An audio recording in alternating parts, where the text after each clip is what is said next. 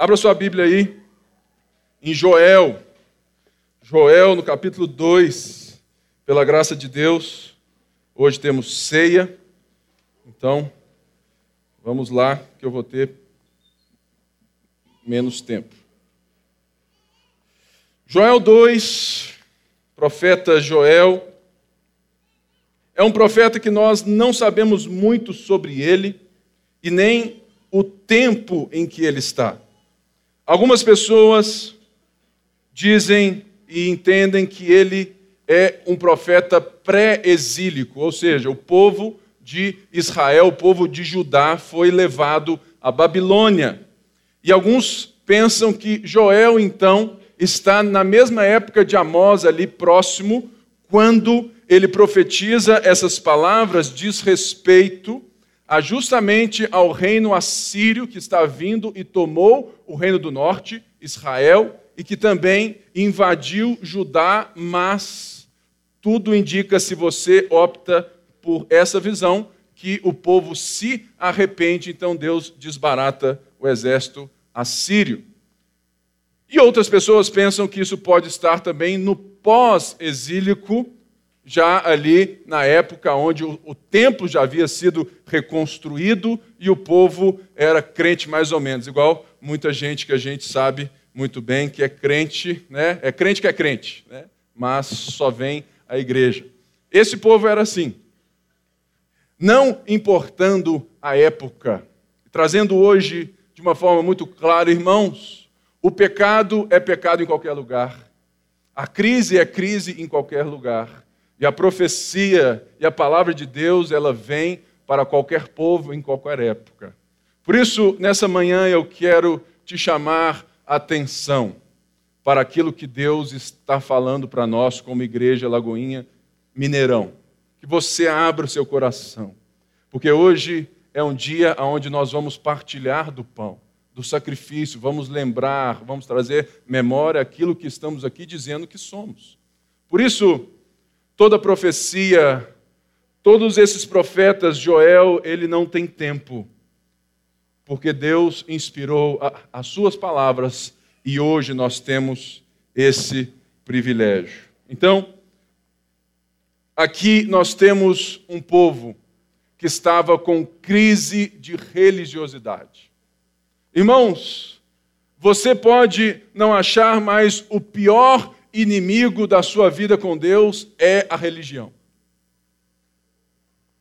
Muitos religiosos e muitas pessoas que não entendem a fé cristã, que o cristianismo orgânico vivo, a fé em Deus, o relacionamento, é justamente um relacionamento com a pessoa, né?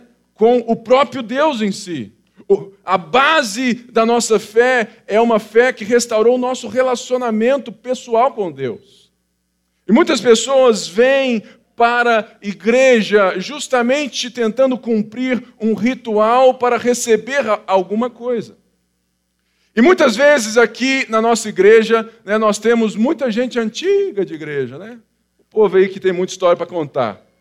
E muitas vezes eu percebo que essas pessoas, elas, em algum momento da estrada, em alguma curva mais difícil, em alguma coisa que aconteceu no nosso meio, essas pessoas, elas saem de uma fé viva, vibrante, sabe, contrita, uma fé pautada no arrependimento e começam a viver uma fé ritualística, aonde vir à igreja já é normal para você. Dar o dízimo já faz parte da sua cultura. Orar todas as manhãs e pedir a bênção de Deus já é normal. Imagine que até mesmo ler a Bíblia se torna um ritual quando não existe o coração do relacionamento. O que o povo de Judá nessa época estava vivendo é justamente isso. Porque quando nós não deixamos a voz de Deus falar todos os dias, a gente vai endurecendo o coração e a gente vai dando vozes à voz de Deus. O problema da nossa fé e o problema da nossa estrada muitas vezes é que nós tentamos o tempo todo dizer quem Deus é e paramos de escutar o que ele diz sobre nós. E por isso Deus chama os profetas. O profeta não vem em tempo de bonança espiritual. O profeta vem sim em tempos aonde nós vimos lá em Amós, onde estava tudo lindo, maravilhoso, mas o coração do povo já, já era. E mas nesse momento do capítulo 2 dessa profecia, nós vimos na semana passada que os gafanhotos tinham devorado tudo. E era uma nação agrícola. Era um povo que tinha do seu sustento, da sua vida, até mesmo dos sacrifícios do culto, eles necessitavam da terra. E nós vimos que Deus enviou gafanhotos, e eles devoraram a terra, e o povo estava achando que isso era obra do acaso. Muitas pessoas hoje acham que Muita coisa que pode acontecer conosco é obra do acaso. Eu já vi até um pastor cantar no culto, né? O acaso vai me proteger, né? E, e você acha que é tudo obra do acaso. Certa vez, uma irmã perguntou para outra: onde está Deus na sua vida? Ela disse: Deus está no acaso. Ou seja, Deus é um ser que criou todas as coisas como se ele tivesse desinteressado conosco. Mas nós vimos que Deus se interessa com você. E Deus se interessava de tal maneira com aquele povo que Deus envia gafanhotos. Fala assim: Poxa, que Deus legal, hein? É. Destruiu tudo. Sabe por quê, irmãos? Deus não tem o compromisso com a sua felicidade egocêntrica. Deus tem o, o compromisso de te formar a imagem do filho dele. É por isso que Deus muitas vezes faz coisas que eu não entendo. Mas quando Deus me chama para ouvir a sua voz e quando Deus vem com a sua voz, eu preciso parar e entender. Por isso, a crise dos gafanhotos revelou o caráter do povo. Um povo religioso, ritualístico, um povo que fazia tudo sem pensar. Será que hoje você veio aqui só por ritual da sua vida? Se for, acompanha aí que Deus vai te pegar hoje. Ou seja, o tema do profeta é o dia do Senhor. Aonde nós vemos de uma forma talvez até, sabe, assim, numa certa maneira que Deus se revela progressivamente mas no final de tudo, o profeta está nos dizendo que haverá um dia aonde o rei, o juiz se sentará e todas as pessoas estarão diante dele. E aqueles que não confiaram, que não se renderam a ele, aqueles que não creram, serão julgados. E aqueles que estavam nele, aqueles que se arrependeram, esses gozarão né, do reino do, do seu Senhor. Mas Joel traz esse dia do Senhor para esse momento, para essa história, sabe, trazendo até mesmo o próprio, sabe, sabe, dentro dessa própria crise dos gafanhotos, como se isso mesmo fosse um prenúncio do dia do Senhor. E pense bem, a terra está tão desolada, não tem nada que eles não têm como fazer culto a Deus. E no verso 19 e 20 do capítulo 1 diz: A ti, Senhor, eu clamo, pois o fogo devorou as pastagens, e as chamas consumiram todas as árvores do campo, até os animais do campo clamam a ti, pois, pois os canais de água se secaram e o fogo devorou as pastagens. Quando Joel clama aqui, me lembra do que Paulo nos diz em Romanos 8, 19 a 23. Nos lembra que Deus nos criou em uma terra para sermos esses corregentes de um jardim para a sua glória. Me lembra que Deus nos criou a sua imagem e semelhança, mas nós optamos em ser os nossos próprios deuses. Nós calamos a voz de Deus e falamos assim: deixa que a partir daqui sou eu, eu mando. Por isso, não apenas o homem foi totalmente corrompido, depravado, mas toda a terra sofre ainda hoje por causa do pecado. Porque a morte entrou pelo pecado. E Paulo diz que a criação, em Romanos 8, ela geme na expectativa da revelação dos filhos de Deus. Ou seja, Joel já está dizendo isso, que até a criação olha assim e clama, até o boi, até o seu poodle em casa, até seu cachorrinho está na expectativa de que algo novo aconteça. E no capítulo 2, nós vamos ver que a partir desse momento, Joel chama o povo a reconhecer que foi Deus que fez e a pensarem o porquê Deus fez. Então, no capítulo 2, Joel vai apontar um dia que pode vir. Se você achar que dessa maneira que Joel está no mesmo tempo pré-exílico, nós temos como, sabe, ver que o que nós vamos ler aqui até o verso 11 tem tudo a ver com um, um, sabe, um exército forte que vem do norte da Síria que vai desbaratar. Mas se for no pós-exílico, nós não temos dados algum, mas pode ser também que Deus estava fazendo algo, que tinha alguém vindo, algum exército forte vindo, mas eles escolhem uma coisa que todos nós devemos escolher.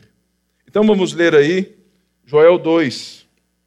Então nós vamos ler do 1 ao 11 primeiro e vamos bem rapidamente para que todo o texto seja exposto de forma eficaz.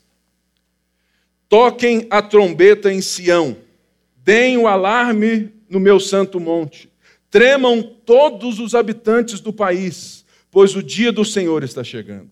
Está próximo. É o dia de trevas e de escuridão, dia de nuvens e negridão. Assim como a luz da aurora estende-se pelos montes, um grande e poderoso exército se aproxima, como nunca antes se viu, nem jamais se verá nas gerações futuras. Diante deles o fogo devora, atrás deles arde uma chama, diante deles a terra é como o jardim do Éden, atrás deles um deserto arrasado, nada lhes.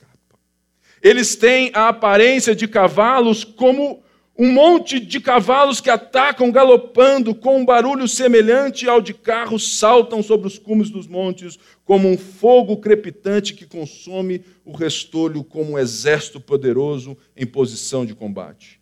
Diante deles, povos se contorcem angustiados, todos os rostos ficam pálidos de medo, eles atacam como guerreiros, escalam muralhas como soldados. Todos eles marcham em linha, sem, sem desviar-se do curso. Não se empurram uns aos outros, cada um marcha sempre em frente. Avançam por entre os dardos sem desfazer a formação. Lançam-se sobre a cidade, correm ao longo da muralha, sobem nas casas como ladrões entram pelas janelas. Diante deles a terra treme, o céu estremece, o sol e a lua escurecem e as estrelas param de brilhar. O Senhor levanta a sua voz à frente do seu exército. Como é grande o seu exército, como são poderosos os que obedecem à sua ordem, como é grande o dia do Senhor, como será terrível. Quem poderá suportá-lo? Ou seja, pense bem num povo que já estava em crise, desolado, e agora que Deus chamou a atenção desse povo, ele continua numa linguagem agrícola, mas agora dizendo que virá um dia, que está próximo um dia, e que esse dia, sabe, pode ser agora, em que um exército vem cavalgando ou vem com seus carros e Joel é um poeta, ele usa, sabe, de uma forma vívida para pintar um quadro de total terror. Eu lendo aqui o texto e tentando pôr ponto no ponto, né, vírgula na vírgula e, e tudo mais, você fica assim, poxa, o negócio é tenso. É a mesma coisa, irmãos, que nós sermos e, e virmos, sabe, o que seria a guerra lá, lá, assim, lá no Iraque, pensando que talvez, sabe, talvez esse maior exército junto do mundo. Pense você se nós fôssemos atacados pelos Estados Unidos com a tecnologia de Israel. É dizer, não existe escapatória. Mas o texto aqui constrói esse terror todo. Mas ele diz algo que é importante. Antes de tudo, Joel diz: toquem a trombeta. Toquem a trombeta em Sião, deem o alarme no, no, no meu santo monte. Era comum a esse povo o toque do chofar quando havia algo importante acontecendo. Para a guerra era um tipo de toque. Para a festa solene, outro tipo de toque. Havia toque para tudo. E o mais importante é que quando o chofar era tocado no Monte Sião, que é o, o monte do templo, o monte sagrado, é onde, sabe, Deus, de alguma forma, pediu e disse para construir seu templo, onde Deus falava, de onde Deus falava. Joel fala: toquem a trombeta, solta o alarme, liga o alarme do prédio para que todos ouçam. Ou seja, o que Deus está querendo dizer não é apenas para quem quer escutar. O que Deus está dizendo por meio de Joel é para todo mundo ouvir. Porque quando existe algo que importa e é de extrema importância, Joel dá essa ênfase: toque a trombeta. Porque eles sabiam que se, se houvesse toque de, sabe, houvesse qualquer toque, eles já tinham a cultura. Falou, opa, tem algo acontecendo. Será que vamos para a guerra? E ele diz algo que me chama muita, sabe, que eu leio e falo assim: olha, quando narra esse exército vindo, ele diz assim: diante deles a terra é como o jardim do Éden. Atrás deles um deserto arrasado, nada lhes escapa. Sabe, irmãos, isso aqui pode ser uma coisa tão forte que todo exército vem e avassala todas as coisas, mas cabe nos lembrar também o que era o mundo criado por Deus quando nós ouvimos a sua voz. Era um jardim. Era o jardim do Éden. Um jardim que nós nascemos para cultivar e ele dava fruto em abundância, porque nós estávamos ouvindo primeiro a voz de Deus e fazendo tudo para ele. Mas quando vem o pecado e quando Deus levanta um exército para exercer juízo, olha o que Joel diz: olha que atrás deles, depois que esse exército passa, é deserto. Eu fico muitas vezes assim, pensando, viajando, que a Babilônia era lá onde está o Iraque. E se você for ver geograficamente, o jardim do Éden passava por ali, perto dali. Era alguma coisa ali. Ou seja, como que um lugar tão maravilhoso virou um monte de areia? Já pensou nisso? Então, irmãos, e outra coisa que esse exército vem é que diz aqui que eles não se empurram. Cada um marcha sempre em frente, avançam por entre os dados sem defazer a formação. Quando Deus levanta um, alguém, ou quando Deus levanta um povo para exercer juízo, esse povo não erra o tiro. Eles avançam totalmente alinhados, porque eles têm propósito, eles têm competência e eles têm sangue nos olhos. É um povo que não tem outra coisa e que está vindo, ou seja, Joel está nos mostrando, olha, esse exército não é um exército que pode ser batido, por quê?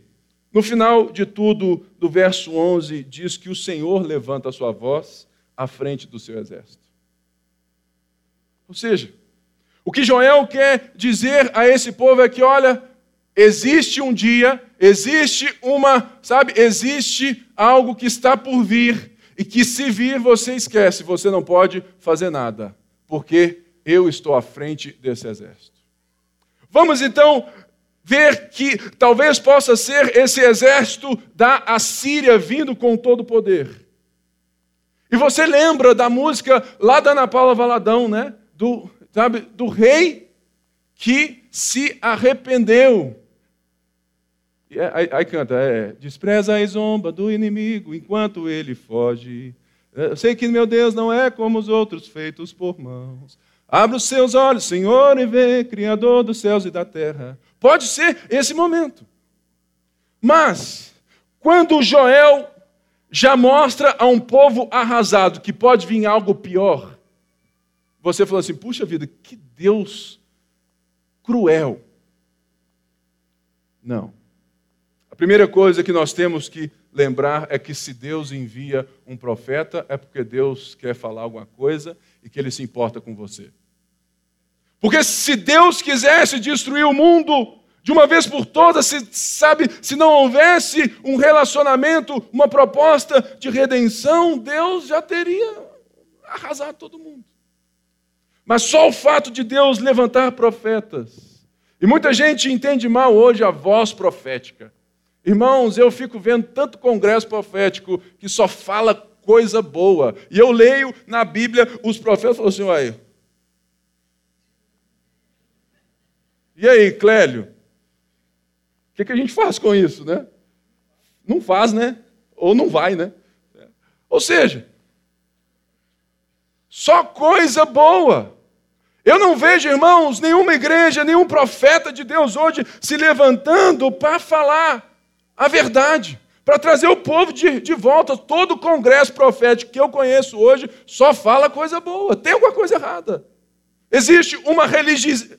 existe em nós uma religiosidade que está nos enganando. Ou uma visão errada das profecias que estão nos deixando fora da voz de Deus.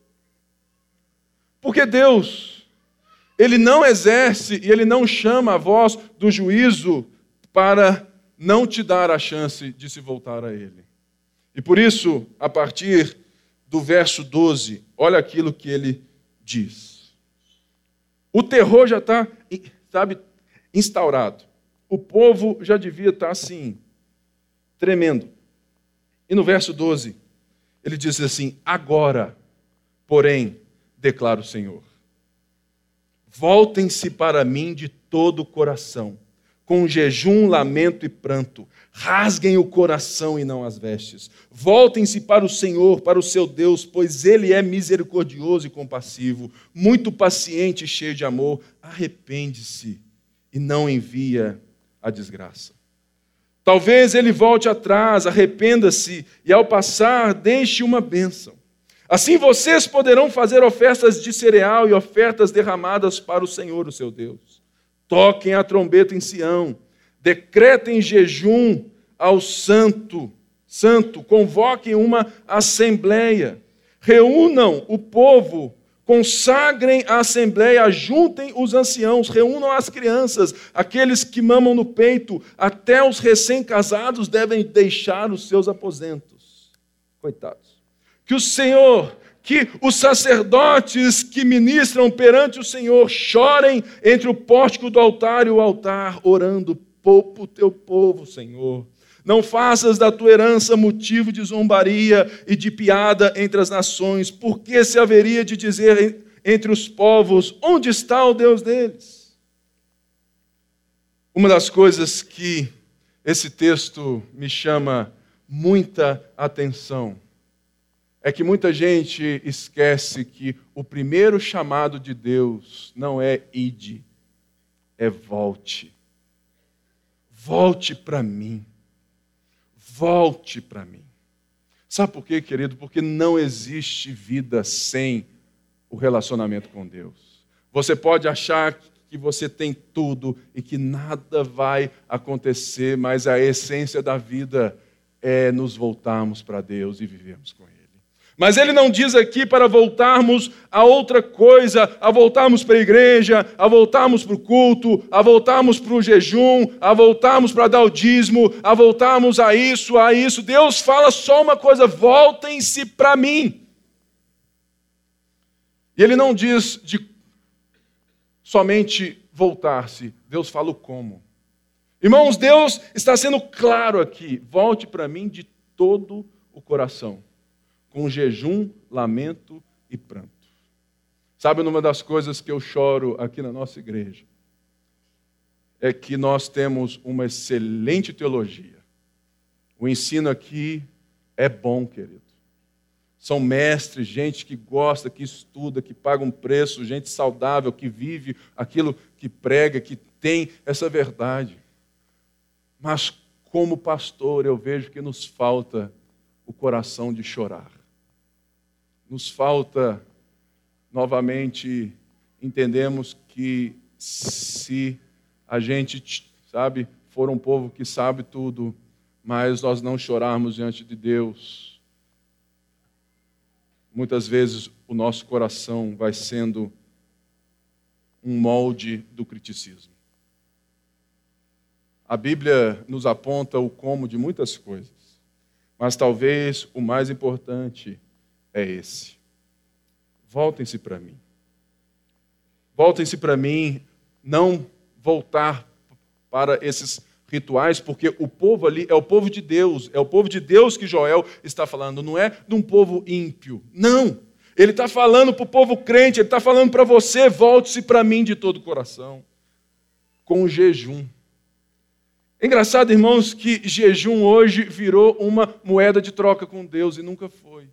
Porque quando a gente deixa a teologia da prosperidade né, entrar, é difícil dela sair. Essa casta só sai com jejum e oração. Sabe por quê? Porque jejum não é mudar o coração de Deus.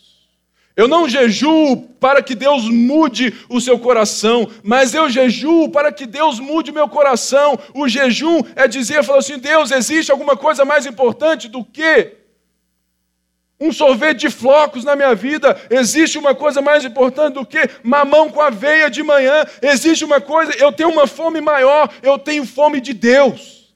Por isso que a gente jejua. Eu não jejuo para ficar mais magro, bem que pode ser uma boa, né? Mas eu devo jejuar toda semana. Eu devo ter uma prática de devoção a Deus, dizendo: Deus, eu estou restringindo o meu corpo, eu estou restringindo o meu tempo para dizer que eu tenho fome do Senhor. Volte-se para mim de coração, porque quando a gente jejua com fome de Deus, é de coração. Rasguem o coração e não as vestes. Era muito comum naquela época, com qualquer coisa séria, qualquer crise, qualquer coisa, o povo rasgava as vestes. Uh, rasgava as vestes, ficava fazendo uma encenação. Basta ver em Lucas quando Jesus está passando na via dolorosa e aquelas mulheres estão chorando. Elas não estão chorando coisa nenhuma, elas estão encenando a religião, o ritual que elas aprenderam. Elas eram contratadas para chorar. Tem muito crente que acha que, que eles são assim também. Na hora do culto, ele tá, ele tá, e tal, e tal, e tal. Mas chega ali naquela porta, você respira e fala assim: graças a Deus. Sabe por quê, irmãos? Porque o ensino que não desce para o coração, ele não cria raiz para a vida na segunda. Por isso, Deus fala assim: volta para mim. Volta para mim de coração, rasgue o coração e não as vestes. Ou seja, deixa a religião de fora dessa, deixa os rituais de fora dessa, deixa quando o ministro de louvor te chama para levantar a mão e você levanta só porque você está fazendo parte e que você não gosta. Deixa isso, não é isso que eu estou falando. Deus está falando, rasgue o coração. Rasgue o coração. Ou seja, o coração na Bíblia é o centro do homem. Ele representa o homem por inteiro. Ou seja, o que Deus está nos dizendo, o que Joel está chamando o povo assim, ó, deixa a religião de lado, volte para mim, porque um novo relacionamento vai começar. E se eu estou aqui vindo até vocês, se abram para mim. Talvez você está aqui nessa manhã e você está assim nessa vida desses caras uma vida religiosa sem vida. Eu fico, irmãos, impressionado que toda semana eu atendo muita gente. Eu tenho muita coisa, mas muita gente fala assim: Pipe, eu não te liguei porque você não tem tempo. Meu tempo é para vocês. Eu dou aula, dou aula. Por quê? Porque eu né? faz parte. Eu tenho aqui, mas os meus líderes, por quê? Porque é para vocês. A igreja está toda, toda pensando para chegar em você. Mas você também faz parte da igreja, precisa chegar nos outros. Mas o ponto que me deixa estarrecido é que 80% de todo atendimento que eu faço seria resolvido se o povo se voltasse a Deus de coração. 80% de toda crise que nós temos nos nossos lares, com as nossas esposas, os nossos maridos, nos nossos empregos, com um ou outro dentro da igreja, o grande problema de toda fofoca dentro da igreja, de toda maledicência dentro da igreja, é falta de vida com Deus. A gente quer que Deus nos abençoe, mas a gente não quer nos, sabe, se rasgar diante dele. Querido, se você está aqui, é porque você aceita a possibilidade de que Deus existe, de que Ele é um Deus pessoal e de que Ele veio para te resgatar. Por isso, por que ficar nesse jogo de encenação?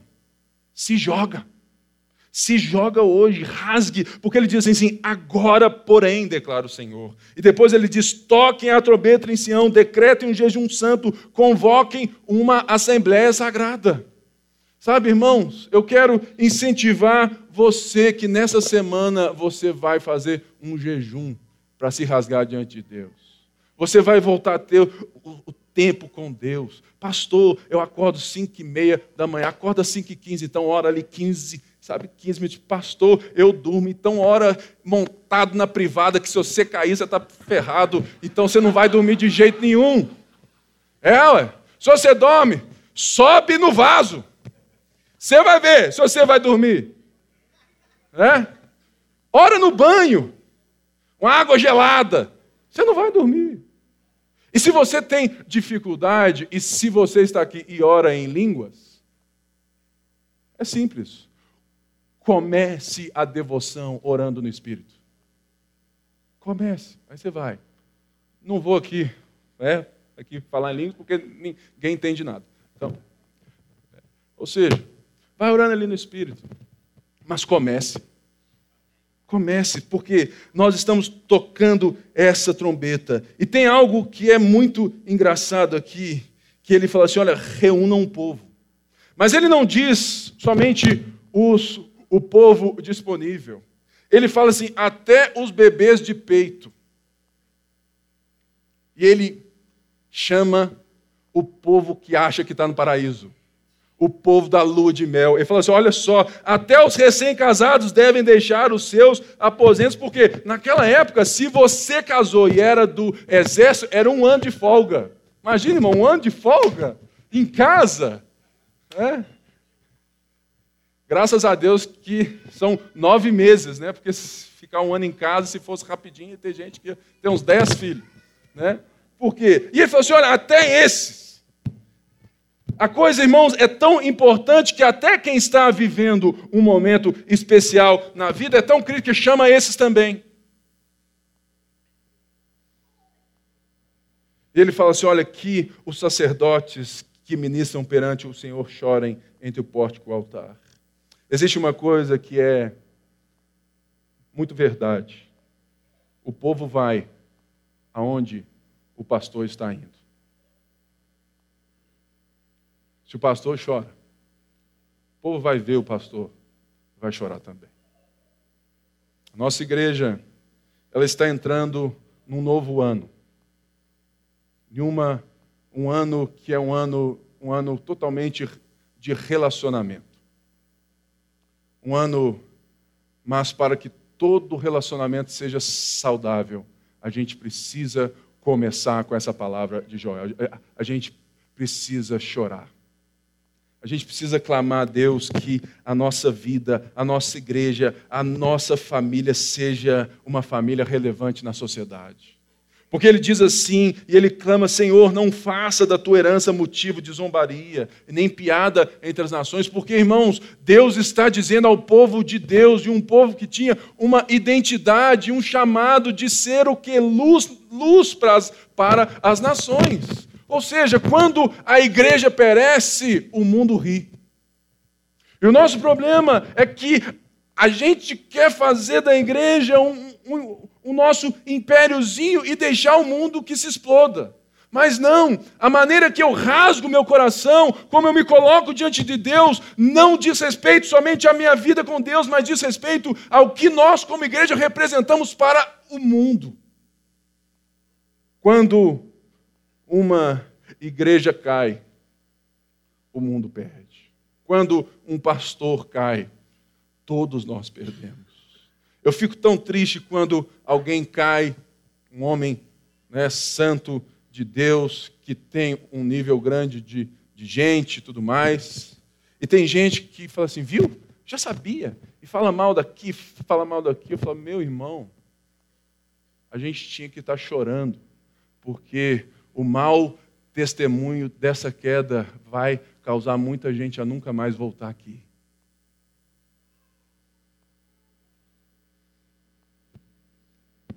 Eu sei, irmãos, eu estou muito esperançoso que esse novo ano, esse novo tempo, que essa alternância de poder no Brasil possa ser boa para nós. Eu oro a Deus.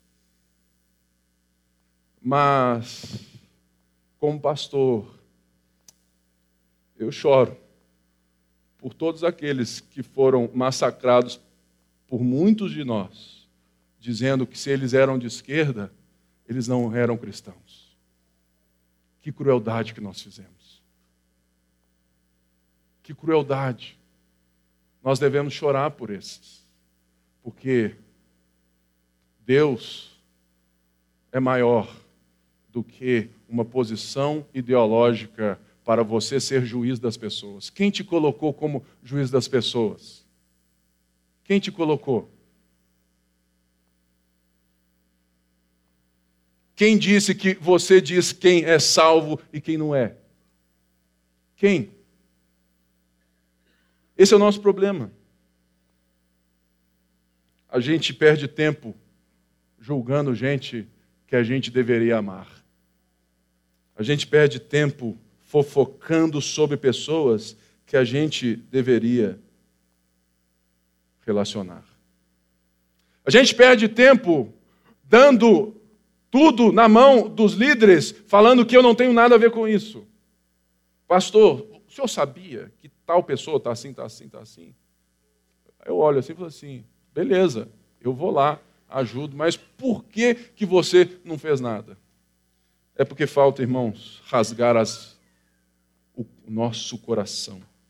Sabemos que uma instituição sem organismo é uma casa sem família, e sim cheio de clientes.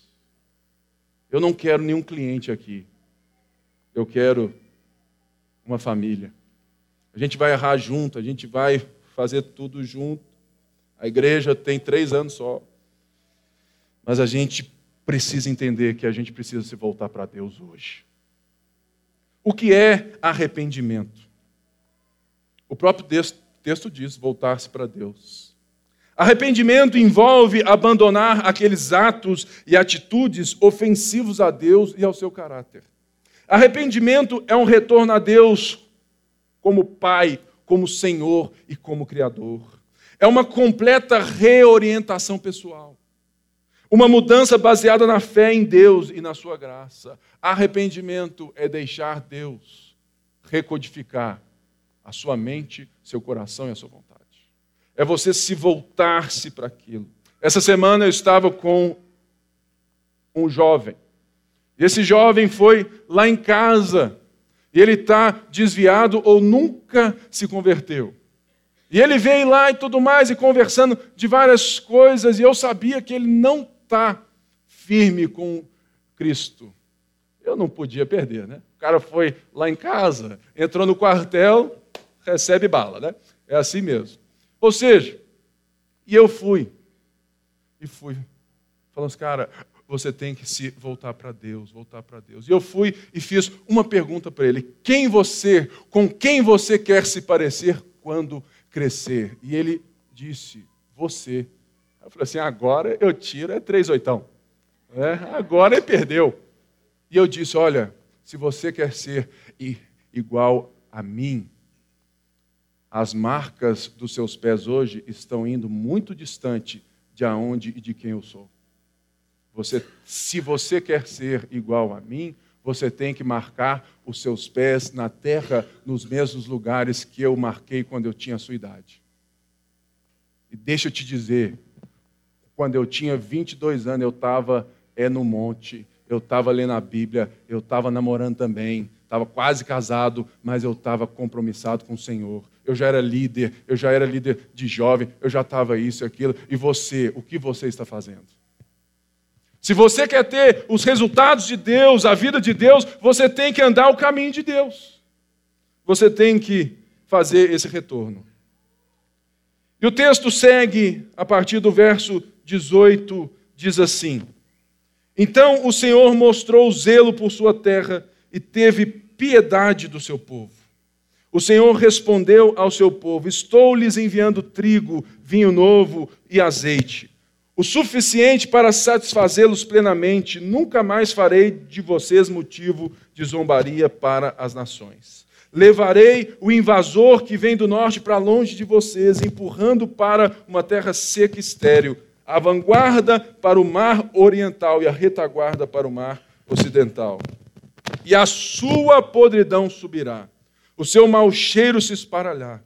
Ele tem feito coisas grandiosas.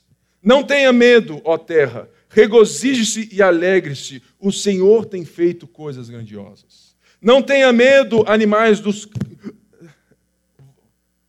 Ou seja, não tenha medo, animais do campo, pois as pastagens estão ficando verdes, as árvores estão dando os seus frutos, a figueira e a videira ficam carregadas. Ó povo de Sião, alegrem-se e regozijem-se no Senhor, no seu Deus, pois ele lhe dá as chuvas de outono conforme a sua justiça. Ele lhe envia muitas chuvas, as de outono e as de primavera, como antes fazia. As eiras ficarão cheias de trigo, os tonéis transbordarão de vinho novo e de azeite. Vou compensá-los pelos anos de colheitas que os gafanhotos destruíram, o gafanhoto peregrino, devastador, devorador e o cortador, o meu grande exército que enviei contra vocês.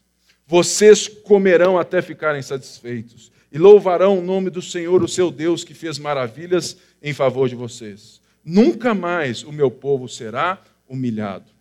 Então vocês saberão que eu estou no meio de Israel. Eu sou o Senhor, o seu Deus, e não há nenhum outro.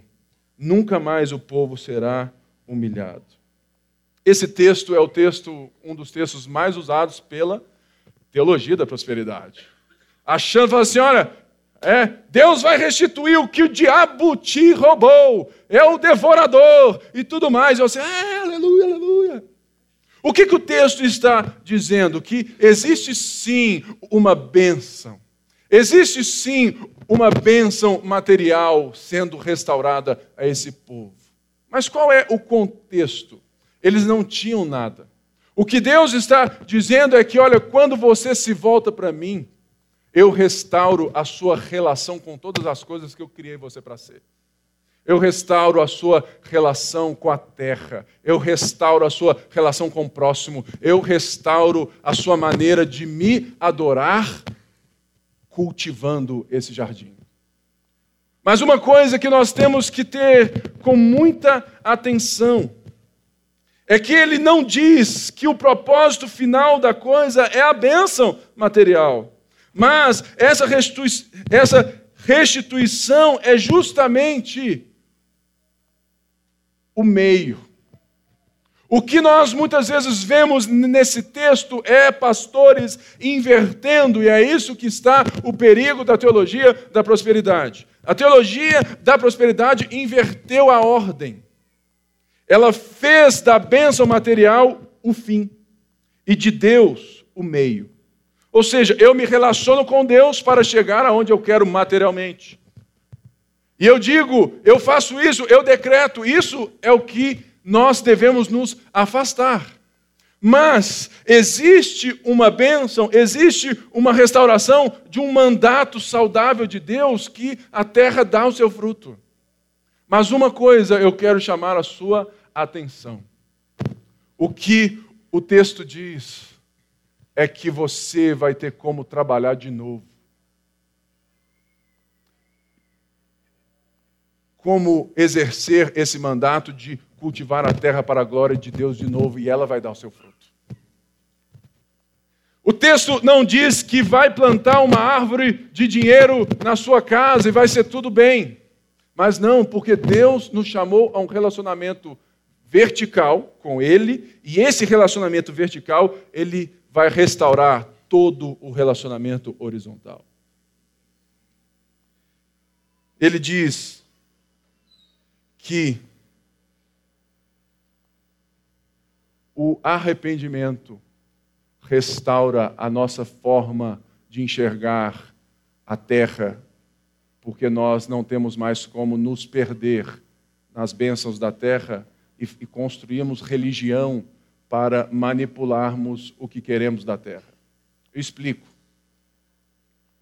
Existe uma bênção de restauração, restauração do quê? Não daquilo que, o, que a treva te roubou, mas daquilo que Deus tirou de você para você voltar a enxergá-lo. Porque é o contexto do texto. O texto diz que Deus enviou gafanhotos e eles devoraram a terra. E agora Deus diz: porque eles se arrependeram, eles se voltaram, eles ouviram a voz, Deus vai restituir o que eles já tinham e que Deus tirou. Porque muitas vezes Deus tira coisa da gente porque a gente parou de ouvir a voz dele.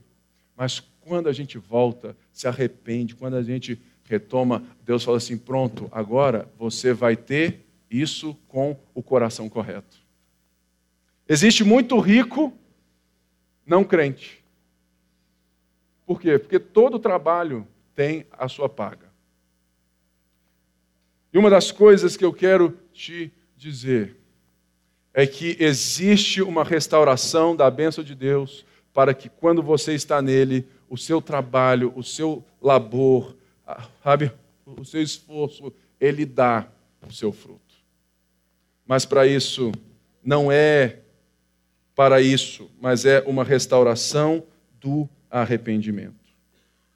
Acharmos que a fé nos dá o melhor dessa terra, de fato, é não conhecer o que há de melhor na vida. Porque se você se volta para Deus, você vê aquilo que existe de melhor na vida. Se você, se a sua bênção é o que você denota como finalidade, como aquilo tudo que você tem, você não conhece a Deus. Porque quando você conhece a Deus, o Deus Pai do nosso Senhor Jesus Cristo, o texto nos aponta isso. E hoje não vai. É, é dar tempo, então, no próximo culto, o Silvio vai trabalhar a partir disso. Que existe muito mais que coisas. Existe uma coisa que Deus está dizendo que Ele vai fazer antes do dia do Senhor, que é o derramamento do Espírito. E ele liga muito com a parte 3, e eu vou então deixar. Vocês estão aí recebendo o pão e o suco de uva. Só quero é, ler aqui, mas eu não vou trazer nada, e só vou dar ênfase no verso 32. Diz assim, a partir do verso 28. E depois disso, derramarei do meu espírito sobre todos os povos. Os seus filhos e as suas filhas profetizarão. Os velhos vão ter sonhos, os jovens terão visões. Até sobre os servos e as servas derramarei do meu espírito naqueles dias. Mostrarei maravilhas no céu e na terra, sangue, fogo e nuvens de fumaça. O sol se tornará em trevas e a lua em sangue, antes que venha o grande e terrível dia do Senhor. Verso 32: E todo aquele que invocar o nome do Senhor será salvo. Talvez você veio aqui hoje e você já sabe isso de cor mas você perdeu a estrada do arrependimento. Sua fé é uma fé sem sabor, uma fé sem vida, uma fé religiosa. E você, nessa mensagem, Deus falou com você que você precisa voltar. Você, você precisa voltar para Ele, você precisa se arrepender. Sabe por quê, querido? A igreja não precisa se arrepender somente das coisas ruins que nós fazemos. Porque você sabe quando você mente, você sabe quando você trai, você sabe quando você faz alguma coisa que está na lista dos nãos. Mas o que Deus está nos chamando é para rasgar o coração dos nãos, mas também da motivação pelas quais fazemos as coisas que chamamos de Deus. Talvez você é um homem e uma mulher, sabe, moralmente certinha. Se veste tranquilo, fala tudo certinho, trabalha, dá o seu dízimo, vem na igreja. Mas você sabe que o seu coração já foi embora há muito tempo. Nós temos aqui o pão a ceia. Nós temos o pão e o vinho. Ah, querido, essa palavra me destruiu em casa. Espero que tenha chegado até você também. Porque nós somos o povo de Deus. E você está aí justamente porque Deus não envia só profetas. Certa vez, um homem muito rico enviou os seus servos para dizer certas coisas e tomar o que era seu. Aqueles que viram os servos os mataram, assim como fizeram com os profetas. O homem falou assim: Cara, eu vou mandar meu filho. Quem sabe eles respeitam meu filho. Assim foi Deus. Enviou o profeta atrás do profeta e o povo não se voltou a Deus. Mas ele mandou o seu filho. E o seu filho não veio para ser morto ou assassinado por nós mas o seu filho se entregou. Se entregou por mim e por você naquela cruz para que hoje pudéssemos, como família, termos o pão e o cálice nas nossas mãos. Talvez você está aqui e a sua casa está destruída por falta de arrependimento. Que você comece se arrependendo com Deus, mas que você se arrependa com a sua esposa, com seu esposo, com seus filhos, com seus amigos, com seus pais. Se arrependa, reconstrua, volta para a estrada. E eu quero te perguntar, e queria que todos aqueles que estão aqui com esposo, com pai, mãe, filhos, vira aí e pergunta: estamos em paz? Estamos em paz? Ou você que está aqui solteirão, sem a sua esposa, eu viro para você, estamos em paz, irmãos, como igreja. Estamos em paz no nosso relacionamento. Se você está chateado com qualquer coisa, procure. Procure as pessoas, procure as pessoas, me procure. Porque igreja sem diálogo é igual família sem conversa. Não vai dar em lugar nenhum. Jesus, sentado disse, partindo o pão, disse: Esse é o meu corpo que é dado em favor de vós. Comei todas as vezes que o fizerem em memória de mim. Semelhantemente, ele toma o cálice de vinho e diz: Esse é o meu sangue que é dado e derramado em favor de vocês. Tomai-o todas as vezes que fizerem em favor, em memória de mim. O que nos diz é que Deus entregou o seu filho para que o filho fosse o mediador entre nós. A grande verdade é que a ceia nos lembra que se não houvesse Jesus entre nós, nós já tínhamos nos devorado. Porque é assim que nós fazemos quando nós só pensamos em nós mesmos. Nós devoramos os outros como devoramos um prato de comida. Mas quando Jesus é o mediador, quando o seu sangue está no nosso meio, nós vamos enxergar os outros como Jesus. Por isso, eu convido toda a igreja a comer do pão e a beber do cálice até que ele venha.